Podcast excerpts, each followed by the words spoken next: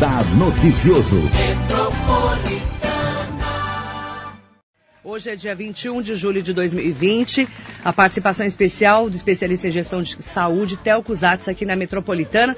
Vamos falar de um assunto muito importante com um convidado especial. Tel, bom dia. Muito bom dia, Marilei. Bom dia a todos internautas, ouvintes aqui da, da programa da Marilei. Um ótimo dia a todos. E hoje estamos numa... muito curioso, Marilei, para o nosso nosso entrevistado, principalmente com as informações que saíram ontem, né? É uma, uma das grandes, grandes esperanças do combate a essa, essa praga do, coronavírus são as vacinas, né? Então, uhum. então bastante aqui, com bastante dúvida aqui para a gente perguntar para o nosso convidado especial, especial aí que hoje nós vamos trazer um assunto importantíssimo, como disse o Theo. Os cientistas da Universidade de Oxford, no Reino Unido, anunciaram ontem que, de acordo com resultados preliminares, a vacina da universidade para a Covid-19 é segura e induziu resposta imune no corpo dos voluntários. Os resultados que já eram esperados pelos pesquisadores se referem às duas primeiras fases de testes da imunização. A terceira fase está ocorrendo no Brasil, entre outros países. E esse convidado especial de hoje é que está acompanhando de perto essa, essa estrutura da vacina, né? o desenvolvimento da vacina. É isso, Theo? Exatamente, Marilei. O governo federal, no final de junho, é, conseguiu incorporar aí, através de, um, de uma parceria e muitos milhões de investimento, que é investimento de risco né, nesse início, porque não tem a certeza da, da validade da vacina, mas essa é uma das vacinas mais avançadas e mais com maior credibilidade do mundo, que é a vacina de Oxford. Salvo engano, chama Shadox 1. Podemos até perguntar e confirmar. E o nosso convidado, ele está à frente da Secretaria Nacional de Vigilância e Saúde, né, logo abaixo do ministro, referente às ações de combate ao coronavírus, é esta secretaria. Então, assim, o que há de, de verdade acontecendo, o que há de mais é novo, obviamente ele que tem essa, essas informações. Então vamos chamar a participação especial do secretário de Vigilância em Saúde Nacional do Governo Federal, Arnaldo Correia Medeiros. Bom dia, secretário. Bom dia, bom dia a todos. Muito obrigada. Um prazer muito grande. Quero primeiro agradecer a oportunidade de estar participando desse programa ao vivo para toda a região de Mogi. E também quero agradecer a, a possibilidade de esclarecermos a população a atual, a atual situação da nossa vacina, né? Nós sabemos a importância dessa rádio metropolitana, de, de, na, na nesta região de São Paulo e espero que as nossas conversas, a conversa de hoje, seja extremamente esclarecedora para todos os ouvintes que nos acompanham. É um prazer muito grande e agradeço desde já uh, o convite. Doutor Naldo, muito bom dia. É, nós que agradecemos aqui a, a sua participação. Nós sabemos aí que o senhor está com uma viagem para o sul do país marcada com o ministro, exatamente pela, pela essa agenda lotada aí da, do que vem acontecendo e assolando o nosso país, que é o, do, da pandemia do coronavírus. Então, nós aqui de, de Mogi das Cruzes é, agradecemos muito a, a sua participação. É, coincidiu com uma data muito interessante, foi essa divulgação ontem, como a própria é, Marilei disse, desses, é, dessa segunda fase do estudo, uma fase bastante é, motivadora. E nós gostaríamos de, de, de iniciar falando com o senhor é, como, que, como é que foi feita essa parceria do governo federal, essa parceria que, aliás, é, nós só temos a agradecer é, a quantidade de recursos envolvidos, que é uma parceria de risco, né? A gente sabe que, no mínimo, a gente ganha a tecnologia, obviamente, mas com essa perspectiva é, de colocar à disposição da população uma vacina num tempo recorde, ultrapassando fases, aí é, é uma das grandes, grandes esperanças da, da humanidade. Então, se o senhor pudesse falar um pouquinho como é que foi feito, o montante de recursos e verdadeiramente como que o nosso país, aí nós é, nos inserimos aí na, nessa possibilidade de sermos contemplados com essa vacina? Muito bom, isso é muito, é muito importante essa, essa pergunta para esclarecermos a população. Veja bem, o nosso Ministério, o Ministério da Saúde, através da ESCTI, que é uma outra secretaria que toma conta dos investimentos em insumos estratégicos, que é como capitaneada pelo Dr. Hélio, e essa secretaria vinha acompanhando, vem acompanhando todo o desenvolvimento de todas as vacinas do mundo. Acho que a gente tem mais ou menos umas 200 vacinas em, em análise. Agora, nem todas as vacinas estão numa fase clínica muito avançada, porque para o desenvolvimento de uma vacina, normalmente leva anos. 10 anos, 15 anos de pesquisa para você ter uma vacina, para ela sair do laboratório e efetivamente atuar na população. Acontece que a AstraZeneca, juntamente com a Universidade de Oxford, né, que é a Chapix One, o Chapix 1, como você chama, né, e, e, mas a gente prefere chamar a vacina de Oxford, porque fica, como ficou mais conhecida, né, essa vacina já vinha sendo desenvolvendo desde a primeira crise daquela do, do, do coronavírus 1, do, do, coronavírus MERS, que aconteceu lá no, no, no Oriente Médio. E quando chegou o, a Covid-19, ela já tinha muitos ensaios clínicos avançados e por isso permitiu com que ela se desenvolvesse mais rápido. Nesse sentido, o ministro Pazuello, o governo federal, entendeu que era extremamente importante eh, participarmos na frente desse processo. Nesse sentido, a nossa secretaria, que é a Secretaria de Vigilância em Saúde, que é a secretaria que toma conta do Programa Nacional de Imunização, a gente fez, fizemos todo o esforço para que pudéssemos participar efetivamente no programa do desenvolvimento. Claro, nós não temos uma vacina ainda é, aprovada, digamos assim, que passou por todas as fases clínicas, porque são três fases clínicas: a fase 1, a fase 2 e a fase 3. A vacina de Oxford já passou pela fase 1 e pela fase 2 e mostrou os resultados extremamente positivos. E, portanto, ela avançou para a fase 3.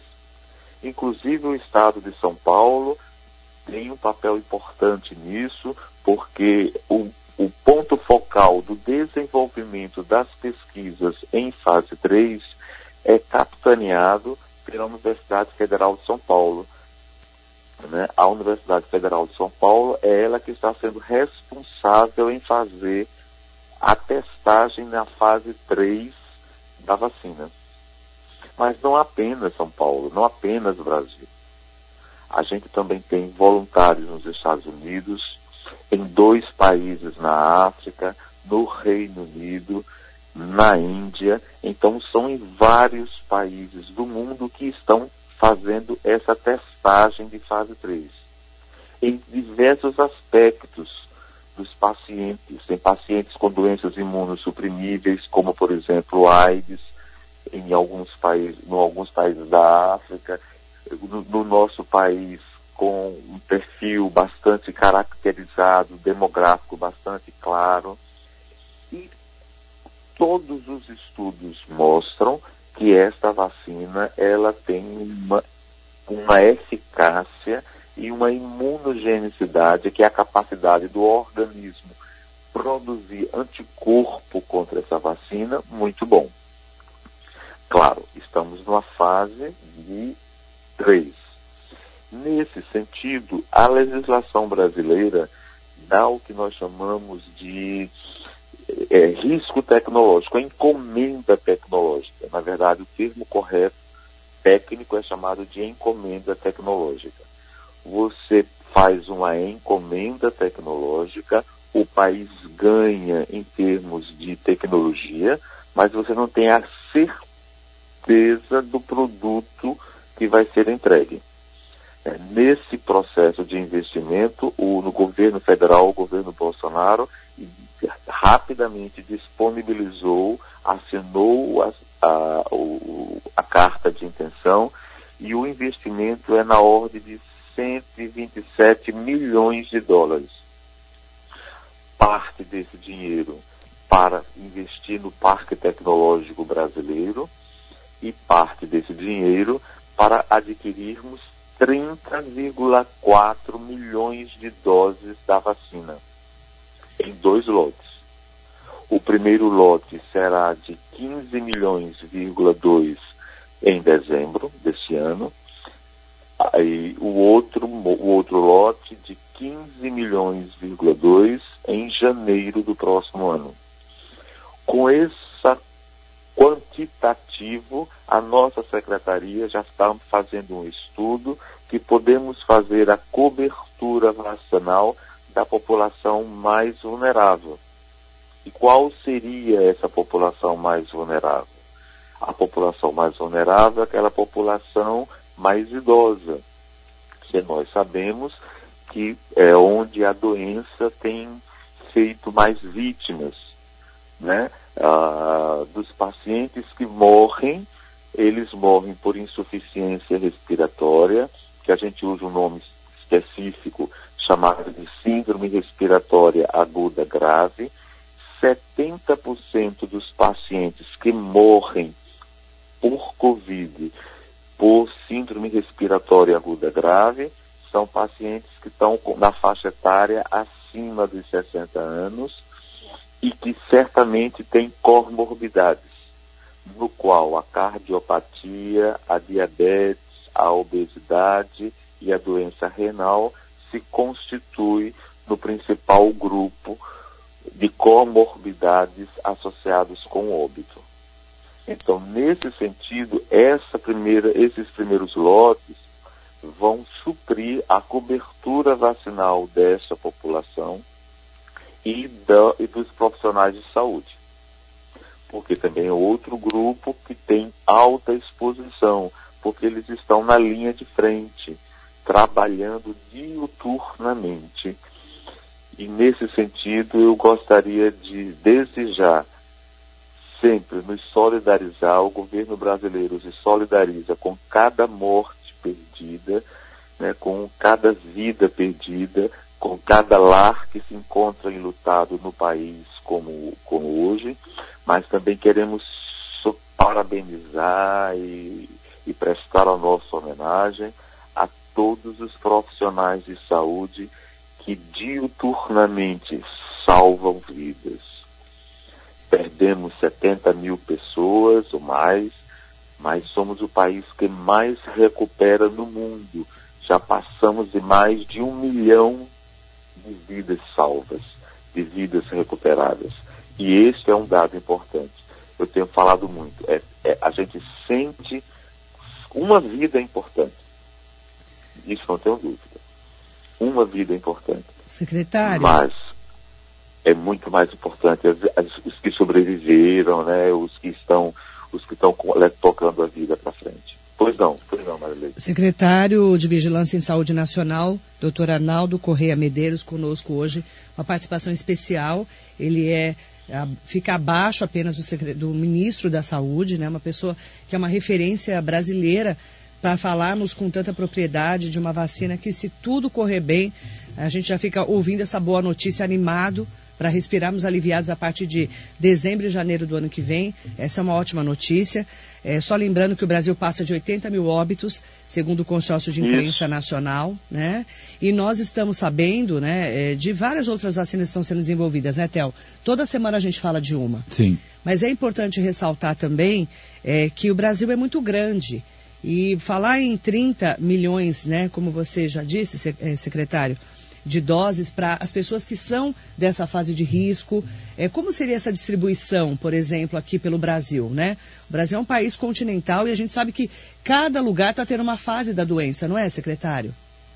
É verdade. A gente veja bem, gente, do, do ponto de vista epidemiológico, a gente verifica que a doença teve um impacto muito grande no início. Não, Rio e São Paulo sempre, né, logo no início, foi por onde tudo começou, mas depois a gente teve um uma doença muito forte na região norte e no nordeste, e agora com a mudança da, da sazonal, né, com, com a chegada do inverno, a doença está com um aspecto mais agressivo, digamos assim, na região sul e no centro-oeste, né? Então a gente tem essa percepção, mas entenda, o Ministério da Saúde, ele é um, digamos assim, e particularmente a nossa secretaria, tem uma experiência em campanhas de vacinação de muitos anos. Muitos anos, né? A gente vacina esse país há muitos anos, inclusive a gente tem falado bastante sobre a importância da vacinação. Então, chegando a vacina, nós iremos utilizar a mesma estratégia que nós utilizamos para a vacinação da influenza, para as outras vacinas. Nós vamos capilarizar isso de forma extremamente rápida, porque nós já temos esse expertise, de, o Ministério da Saúde tem esse expertise de longos anos, de modo que a vacinação ela vai ser muito rápida e, e tranquila. Porque nós temos já essa logística, essa logística de distribuição de doses, de aplicação de doses, do posto de saúde, de campanha, de orientação, de como a população deve procurar o seu posto vacinal. E, e, né, essa, é uma, essa é uma expertise do Ministério de muitos anos. Então, tendo a vacina, a gente rapidamente capilariza. Agora, é importante dizer também, Maria, o seguinte: na verdade, nós estamos encomendando 100 milhões de doses. E, nesse momento são 30 milhões,4, mas na sequência mais 70 milhões de doses. 100 milhões de doses é a cobertura que hoje nós fazemos para a influenza. Percebe? Então a gente tem uma, um, um, um, mapeamento de norte a sul, de leste a oeste, desse país continente maravilhoso que é o nosso, de como distribuir a vacina, de como al alcançar a vacina. De imediato serão 30,4 milhões, mas já está encomendado em dando certo ela mais 70 milhões. A princípio, né? O, é, o importante é essa, essa, essa previsão de capacidade de multiplicar a vacina. Acho que isso é um, é um dos grandes diferenciais, porque não adiantava nada a gente desenvolver né, uma vacina e que não pudesse, não tivesse uma capacidade de, de reprodução em massa. Então essa preocupação do Ministério da Saúde, da Secretaria, é um grande conforto aí para todos nós. E a questão da distribuição, é, eu fui secretário por alguns anos aqui em Mogi, sei bem que o Ministério conhece, já tem todos os grupos muito bem mapeados. O senhor estando à frente da Secretaria com certeza está mais apurado esses dados ainda e temos a certeza que é, Deus nos agraciando aí com a, com a vacina, a, a distribuição, o, a secretaria do senhor aí vai fazer com muita, com muita proeza. Então, só para os nossos Exatamente. ouvintes... A, a, pois não. A, nossa, a nossa maior preocupação, eu costumo dizer sempre, a nossa maior preocupação não é a distribuição. Uhum. A nossa preocupação é obtermos a vacina. Claro, claro. E claro que nós não estamos. Esse é o plano A o Ministério está atento a várias outras situações. Uhum. Nós temos o plano A e a gente está atento às outras vacinas que estão acontecendo no mercado também. Embora tudo nos leva a crer, pelos estudos, que a vacina com melhor, digamos, que está no páreo na frente, nessa corrida, né? Vamos, vamos é, fazer uma, uma comparação assim, é certamente a vacina da Oxford que está mais mais avançada. Avançada, né? É lógico, nós torcemos para que, que, que, a humanidade tenha logo uma vacina independente de onde vem, mas a gente fica muito satisfeito quando o nosso governo federal está, como é o papel, né, do, do, do papel do Ministério da Saúde, das diretrizes, está realmente fazendo essa inovação, integrando secretarias, enfim. O, só para nossos ouvintes aqui, para entender, o, é, doutor Arnaldo, uma, vou, eu vou ver aqui se, se eu estou lendo corretamente as fases é, de uma criação de uma vacina de uma maneira bastante resumida. E o senhor, por favor, me corrija aqui para que os nossos ouvintes, Bom. internautas aqui possam é, saber como, porque não é tão simples, né? Então, a fase 1, ela é uma, uma, uma avaliação preliminar com poucos voluntários adultos monitorados muito próximo, muito de perto, né? Seria a fase 1, de uma maneira é, bastante resumida. A fase 2, é, para a elaboração de uma vacina, são testes em centenas de participantes que indicam informações sobre doses e horários que serão usados eventualmente numa fase 3. São pacientes escolhidos de forma randomizada, ou seja, é aleatório esse grupo, né? E são bem controlados. Essa é essa fase 2 que nós é, estamos conseguimos finalizar com sucesso com a vacina de Oxford. É isso não? É isso mesmo. É isso mesmo. Essa fase 1 foi feita, geralmente na fase 1 é um grupo mais restrito, na fase 2, você já expande um pouco mais e você começa a ter mais características da, da vacina, qual as respostas, respostas que ela dá, né, aquela, aquilo que a gente fala, né, qual a, a da vacina, como, é, como a, a vacina reage no seu organismo. O paciente tem febre, o paciente sente dor, né, aquela reação, a, a famosa reação da vacina que todos nós conhecemos. Então esse estudo ele é feito, ele é feito na fase 2 e começa a verificar, portanto, se ele tem uma resposta imunológica, se o corpo começa a produzir anticorpo, e aí numa fase 3 você faz em um estudo maior, um estudo, é, às vezes a gente chama duplo cego ou monocego, e com, com uma população muito maior, com características mais diferentes, com situações clínicas mais complexas, e aí é quando você vai ter, portanto, a segurança da vacina, a eficácia e a, e a efetividade da vacina. E aí que ocorre depois dessa, dessa larga escala, vamos assim dizer, de, né, da, da, de uma população testada é, que não tem o coronavírus, elas são submetidas à vacina em, em grande escala, e isso, essa fase 3, é, dando certo, que é, que, é, que é uma previsão, e obviamente deixando bastante claro que é uma previsão, se ela tiver um sucesso, até o final do ano nós temos esse cronograma prévio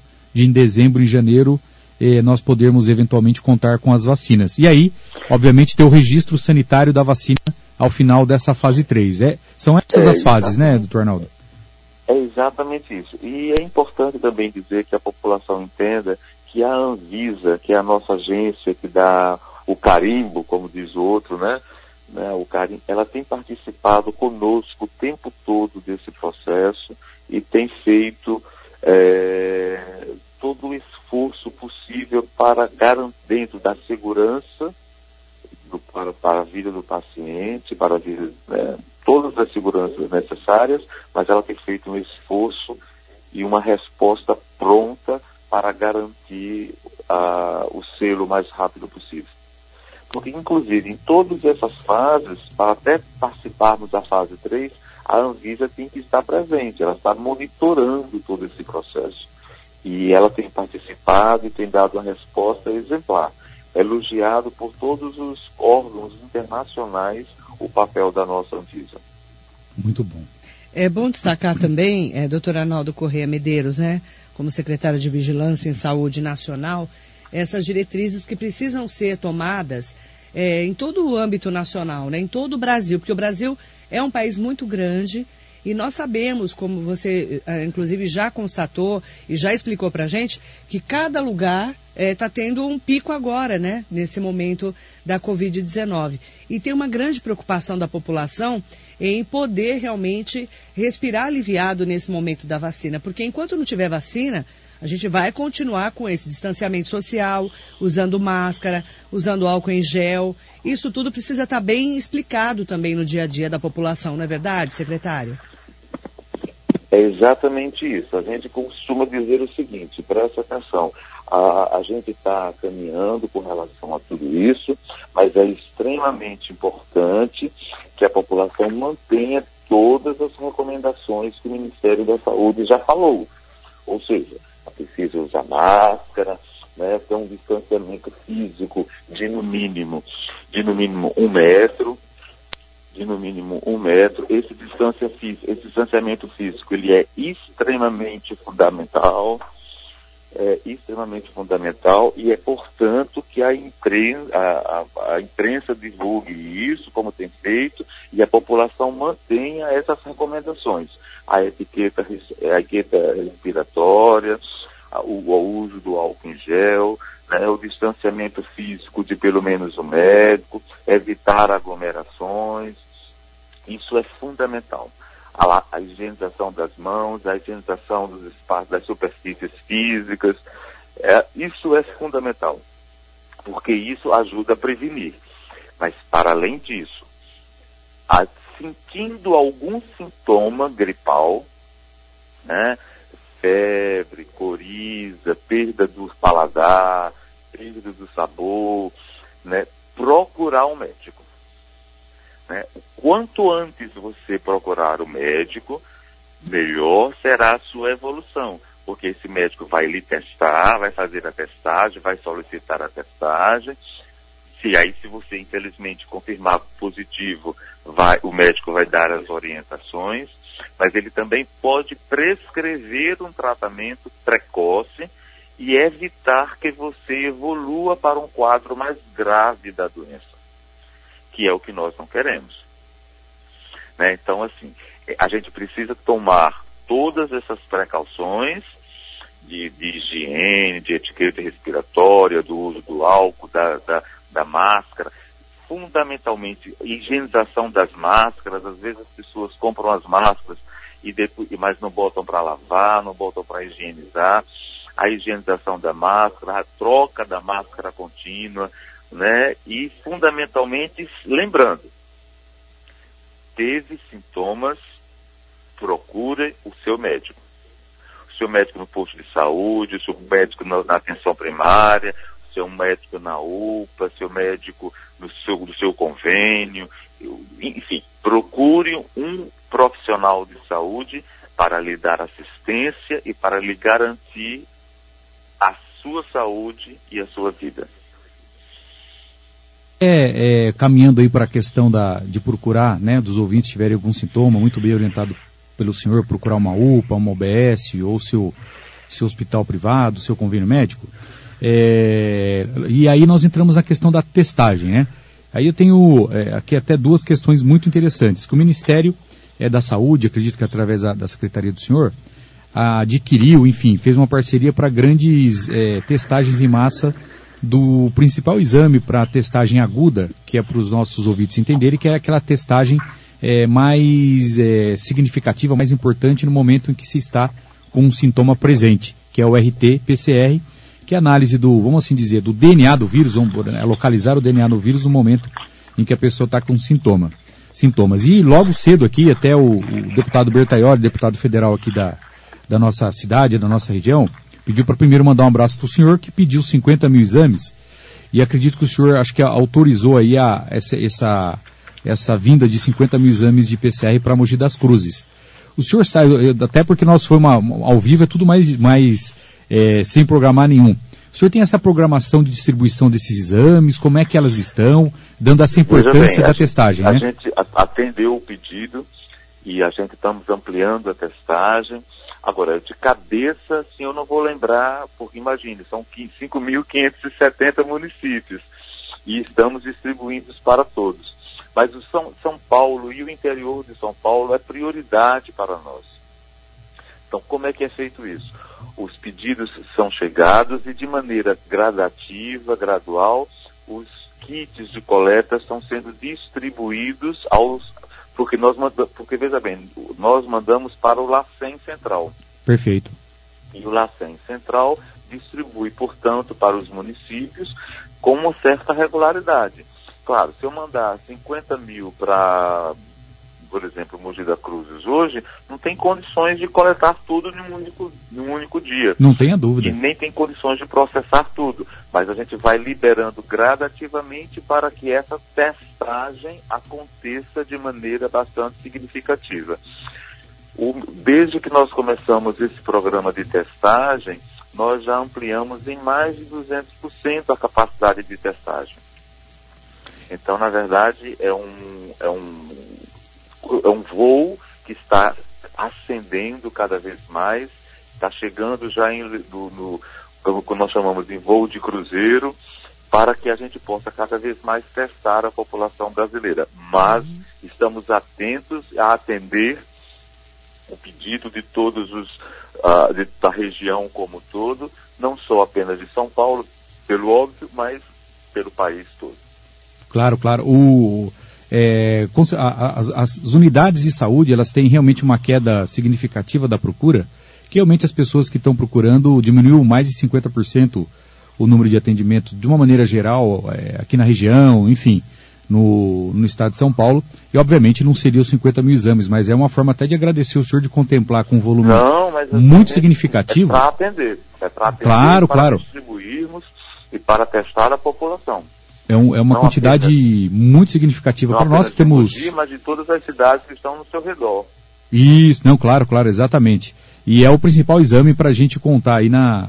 Isso, então, e a testagem é muito importante. E aqui, da minha parte, Marilei, tem só uma última observação muito interessante, que eu não sei se saiu hoje de madrugada, que eu li isso aqui era umas quatro e meia da manhã, é uma portaria do ministro Pazuello, que obriga os laboratórios privados a notificar os testes de Covid. Olha, isso é, eu acho tão importante essa, essa, essa, essa portaria que vocês fizeram, doutor Arnaldo, porque nós falamos isso desde o início aqui da, da pandemia, dessa necessidade de integração né, dos dados. Por quê? Porque muita gente, às vezes é uma farmácia que faz um teste rápido, às vezes é um hospital que faz uma sorologia, ou o próprio RT-PCR, é, na, principalmente na rede privada, é, nas empresas, que acabam às vezes se perdendo e a oportunidade de fazer um grande banco de, de conhecimento epidemiológico que já está sendo realizado no dia a dia. E essa portaria que vocês fizeram, eu gostaria de, como é, com uma opinião bastante humilde, simplória nossa, mas de parabenizar, porque acho que faltava essa, essa, essa obrigação de todo mundo se unir, né, de integrar esses, desse sistema integrado de informações, para que realmente consiga. É, não é nem questão de testar mais, é questão de colocar inteligência e pegar todas as informações e fazer um banco de dados é, nacional junto com a iniciativa privada. Então, é, gostaria que o senhor pudesse falar um pouquinho dessa portaria. E, mas, enfim, é, antes até do senhor falar, de parabenizar, porque eu acredito que essa integração é o que é, ajuda a consolidar o conhecimento e a epidemiologia da, da Covid no nosso país. Meu amigo, deixa eu lhe falar uma coisa. Para mim, isso foi fundamental. Essa integração, a gente vinha falando que ela, que ela era crucial porque ela permite ter uma percepção, uma imagem real da nossa população e de como essa doença se comporta. Essa doença existe há cinco meses, né, sei lá, quatro, cinco, seis meses. E a gente precisa, estamos aprendendo com essa doença. E a gente precisa ter um, uma, uma foto real do país em relação a isso. E por isso a integração dos dados privados, relacionados com os laboratórios privados, com os laboratórios públicos, é extremamente importante. E eu quero, de novo, me colocar à disposição, agradecer a oportunidade de estar esclarecendo a população, porque nós, como servidores públicos, estamos para servir ao povo brasileiro que paga os seus impostos e que querem ter uma informação correta e quer ter uma garantia de uma perspectiva de uma saúde e, portanto, eu quero agradecer profundamente a oportunidade que nos foi, da, foi dada à, à, Rádio Metropolitana e ao povo de Mogi das Cruzes e região. Eh, secretário, eu quero agradecer muito a sua participação. Tem várias pessoas conversando com a gente aqui nas redes sociais, porque a gente está ao vivo na Rádio Metropolitana de Mogi das Cruzes, no YouTube, no Facebook e no Instagram, em nome do Miguel Eduardo de Faria, que escreveu Bom dia, Deus nos guie. Como é bom ter em nosso meio pessoas como vocês que trazem um entrevistado com as melhores informações do Brasil e faz a esperança de dias melhores para a humanidade. Gratidão a todos do Radar Noticioso, que é o nome do programa que eu apresento há muitos anos aqui na rádio. Então, em, em nome do TEL, eu quero agradecer, em nome também desse querido, né, o Miguel Eduardo de Faria, falando dessa esperança de dias melhores, que é isso que a gente precisa nesse momento, né, Tel? É verdade, é verdade. É, doutor Arnaldo, quero agradecer a fazer aqui esse espaço com a Marilei aqui, só falta um CRM para ser médica e para ser secretária de saúde ela já está mais do que capacitada. Mas, doutor Arnaldo, são palavras como essa que a gente espera do governo federal, que é o grande direcionador né, é. é do nosso país na referente à saúde. É, conversar com o senhor nos dá esperança, Verdade. nos dá mais vontade de prosseguir Verdade. e que o governo é, se alinhe aí e aprenda com o senhor e com toda é, humildade na nossa opinião aqui, porque, porque o senhor direciona, o senhor orienta e nos diz, de, fala dos desafios que são muito importantes, mas nos dá uma luz no fim do túnel. Então só quero agradecer de novo a presença do senhor, convidá-lo se o senhor estiver em São Paulo e obviamente tiver um tempinho na sua agenda, o senhor pode, né, Marilei, vir aqui e tomar um café conosco. Se tiver oportunidade, está convidado qualquer dia e qualquer hora. Para agradecê-lo pessoal. Muito obrigado, muito obrigado. Muito obrigado, muito obrigado viu, pela sua... É um prazer muito grande e a partir de agora uma relação de longo tempo. Amém é, a simplicidade, né, a humildade do secretário de Vigilância em Saúde Nacional do Ministério da Saúde, que hoje nos concede essa entrevista. Muito obrigada, em nome do TEL, que trouxe o convidado para a gente, para falarmos realmente com a fonte segura, que é o Ministério da Saúde, que está trabalhando. A prova é que estamos aí, graças a Deus, chegando a vacina contra a Covid-19. Muito obrigada e que a gente tenha realmente essa vacina pronta até dezembro para trazermos para a população do país. Muito obrigada, viu, doutora Arnaldo? Obrigado, obrigado a vocês. Um abraço. Bom dia. Um abraço, um abraço bom dia. Muito simples, né, o, o secretário, né, Theo? Muito, é muito. Uma pessoa com um cargo tão importante no país, né? Sim, sim. Gente, mais de 5 mil municípios né, no Brasil inteiro. Você vê a simplicidade com que ele falou, né? É verdade, e a propriedade com que ele falou. Sim, porque sim, ele sim. que lida, né, com Todas as dia informações, dia. todos os dados de vigilância do país, de qualquer Muito. doença, obviamente agora da Covid, Marilei, passam pela gestão dele. Ele é, um, ele, é um, ele é um funcionário já de carreira do Ministério. Ele é um técnico, então ele conhece muito, sabe tudo. Conhece bem, tem bastante informação. Passou até do horário que ele tinha disposto para nós, que ele está com o ministro no sul do país. É. Então foi está muito... trabalhando, ele está rodando o país. Rodando o porque país. lá agora, como ele disse, a gente já tinha comentado aqui na rádio, o foco agora da doença está sendo no sul. Uhum. Então, eles foram para lá também para acompanhar de perto, né? Porque foi São Paulo e Rio, como infelizmente a Sudeste é a abertura do país, a entrada do país, São Paulo começou. Uhum. Depois nós fomos para o norte, tivemos um, um pouco de Nordeste também, Centro-Oeste agora também, e o Sul por causa do frio, Uhum. Por causa do frio. que eles estão acompanhando agora a Covid-19. Agradecer todas as manifestações das pessoas que estão aqui, muita gente acompanhando a entrevista, todos os comentários, agradecer muito ao TEL por ter trazido o secretário de Vigilância em Saúde Nacional, Arnaldo Corrêa Medeiros, e uma boa notícia, né, gente, para nós. Poderemos, se Deus quiser, respirar aliviados a partir de dezembro e janeiro do ano que vem. Essa é a vacina que está realmente sendo muito cotada para que ela passe dessa nova fase, que é a última fase, para a gente poder trazer para a população. E ele falando, né, a nossa preocupação mesmo é essa primeira, é, só a confirmação para depois distribuir para o Brasil todo, porque a expertise de distribuir ele já tem, né? Já tem. Porque ele já tem, distribui vacina da gripe para o Brasil inteiro, a vacina do sarampo, tudo sai do governo federal, vai para os governos dos estados, é bom dizer, e dos governos dos estados vão para os municípios. Já tem a rede de distribuição. Mas você vê que interessante essa preocupação, Marilei, de já estar com uma logística pré-definida. Você viu, né? Porque senão ah, a vacina ficou pronta. Aí tem que preparar a distribuição. Já tá, se tudo correr bem, se Deus quiser, em É. dezembro e janeiro, nós vamos ter vacina já para esse público que é mais risco realmente aqui no país. Sim. E mas não deixa de ter um alerta, né, Marilei? Porque nós, brasileiros, temos mania de relaxar. A gente só se É, preocupa quando realmente Você a, viu falando, né? a Ele doença falando bate também. na nossa porta, pega alguém da nossa família. Não podemos relaxar. Estamos na fase amarela na região do Alto Tietê, mas corremos o risco de voltar Uhum. se a gente não continuar mantendo o distanciamento social, usando máscara, álcool em gel e principalmente, se puder, ficar em casa.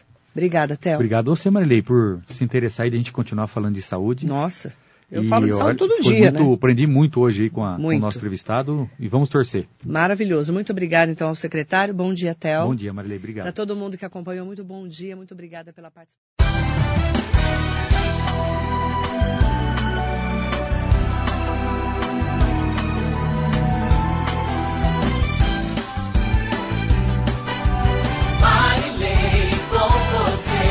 Radar Noticioso. Metrópole